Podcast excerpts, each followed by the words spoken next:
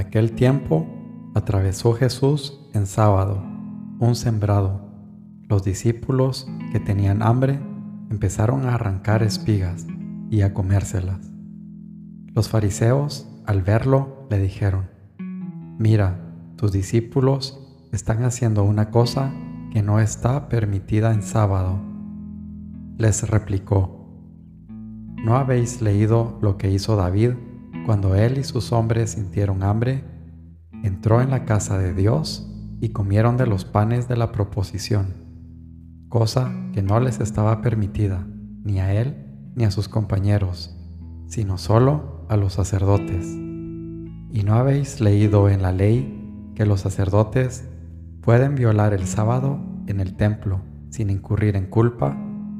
Pues os digo que aquí hay uno que es más que el templo. Si comprendierais lo que significa quiero misericordia y no sacrificio, no condenaríais a los inocentes, porque el Hijo del Hombre es Señor del sábado. Mateo 12, 1 al 8.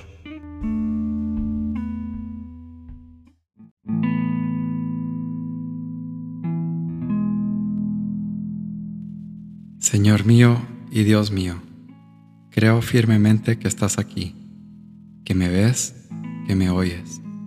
Te adoro con profunda reverencia.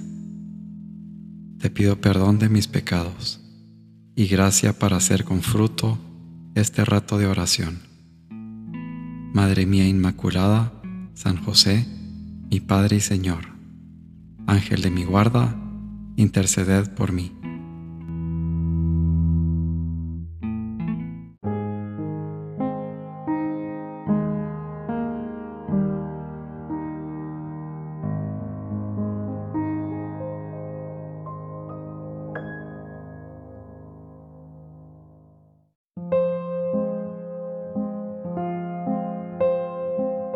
Frater, cuiadjuvatur a fratre, quasi civitas firma. El hermano ayudado por su hermano es tan fuerte como una ciudad amurallada. Piensa un rato y decídete a vivir la fraternidad que siempre te recomiendo.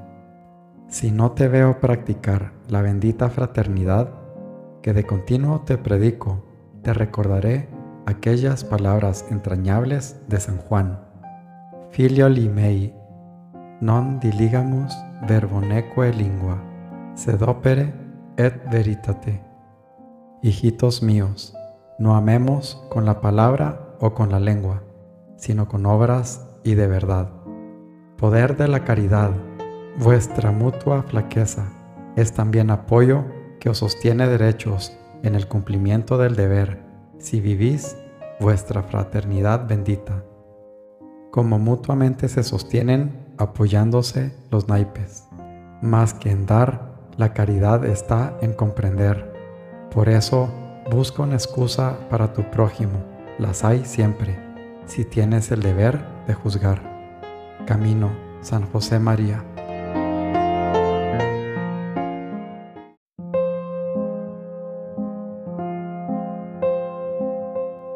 El que solamente desvía lo de fuera y no arranca la raíz, poco aprovechará. Antes tornarán a él más presto las tentaciones y hallarse a peor. Poco a poco, con paciencia y larga esperanza, con el favor divino, vencerás mejor que no con tu propia importunidad y fatiga. Toma muchas veces consejo en la tentación y no seas tú desabrido con el que es tentado, mas procura de consolarlo, como tú querrías ser consolado. El comienzo de toda mala tentación es no ser constante en el bien comenzado y no confiar en Dios, porque como la nave sin gobernalle, por acá y por allá la baten las ondas. Así el hombre descuidado y que deja su propósito es tentado de diversas maneras. El fuego prueba el hierro y la tentación justo. Muchas veces no sabemos lo que podemos, mas la tentación descubre lo que somos. Debemos, empero, velar principalmente al principio de la tentación, porque entonces más fácilmente es vencido el enemigo cuando no lo dejamos pasar de la puerta del ánima. Por lo cual dijo uno, resiste a los principios, tarde que viene el remedio cuando la llaga es muy vieja. Lo primero que ocurre al ánima es solo el pensamiento, luego la importuna imaginación, después la delectación y el feo movimiento y el consentimiento. Y así se apodera poco a poco el enemigo del todo, por no resistirle al principio. Y cuanto uno fuere más perezoso en resistir, tanto cada día se hace más flaco y el enemigo contra él más fuerte. Imitación de Cristo, Tomás de Kempis.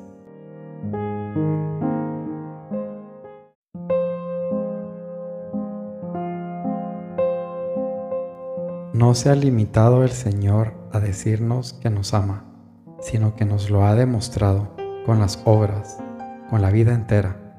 ¿Y tú? Si amas al Señor, necesariamente has de notar el bendito peso de las almas para llevarlas a Dios.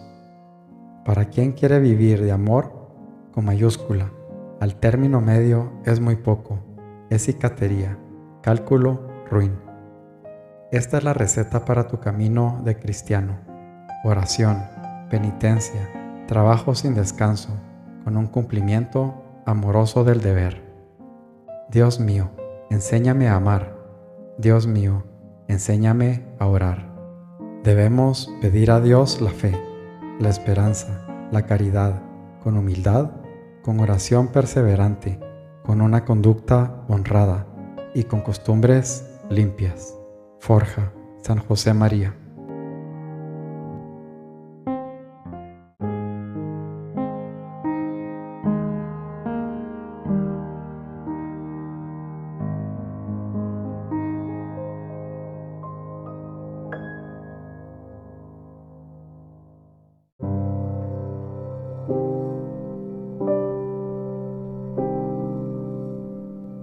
Buenos días, Padre Dios.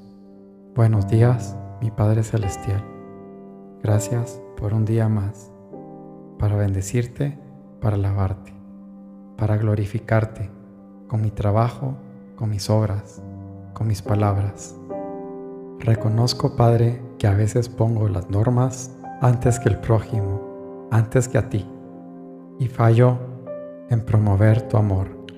Te pido que me des la sabiduría para entender que tu amor está por encima de todo, de todo precepto, de toda norma, que de nada me sirve ir a misa si con ello desatiendo la necesidad de un amigo, que de nada sirve la contrición y el arrepentimiento si yo mismo no perdono, que de nada me sirve ayunar si volteo la cara al más necesitado. Misericordia quiero y no sacrificios. Gracias Padre bueno por tanta bendición. Ilumíname, guíame, toma mi mano y no me sueltes jamás. Te bendigo y te glorifico. Te amo por siempre, Señor.